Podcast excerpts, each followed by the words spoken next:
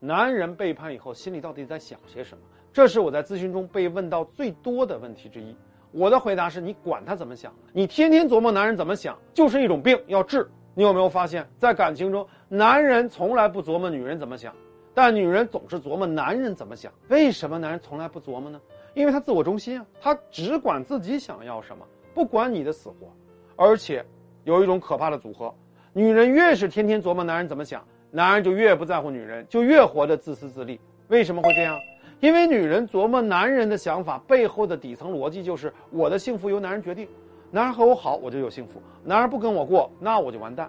你有这种心态，男人还会在乎你吗？所以你越是猜男人，你就越被动；你越是围着男人转，你就越失去自我；你越是没自我，男人就越不需要考虑你；男人越不需要考虑你，你最担心的事情就会发生，那就是他不爱你，你就越发现他不在乎你，你就越需要加大力气去猜男人。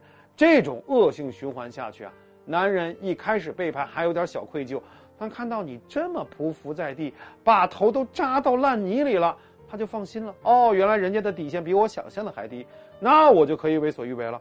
看到了吗？女人天天猜男人心思的下场，就是把男人人性深处最黑暗的一面、最恶的一面培养出来了。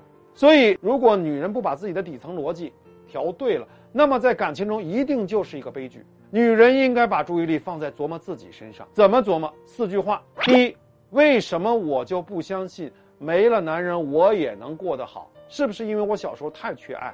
第二，我这种不相信有多少是我的想象，有多少是现实？第三，不是男人要不要我的问题，而是我想要什么样的男人，我的标准在哪？如果男人就是坚持变渣，我还要不要这个婚姻？第四，我心动就要去行动，我要有标准，那么男人就会被我影响，就会反过来琢磨我的想法，这样我就能掌控主动。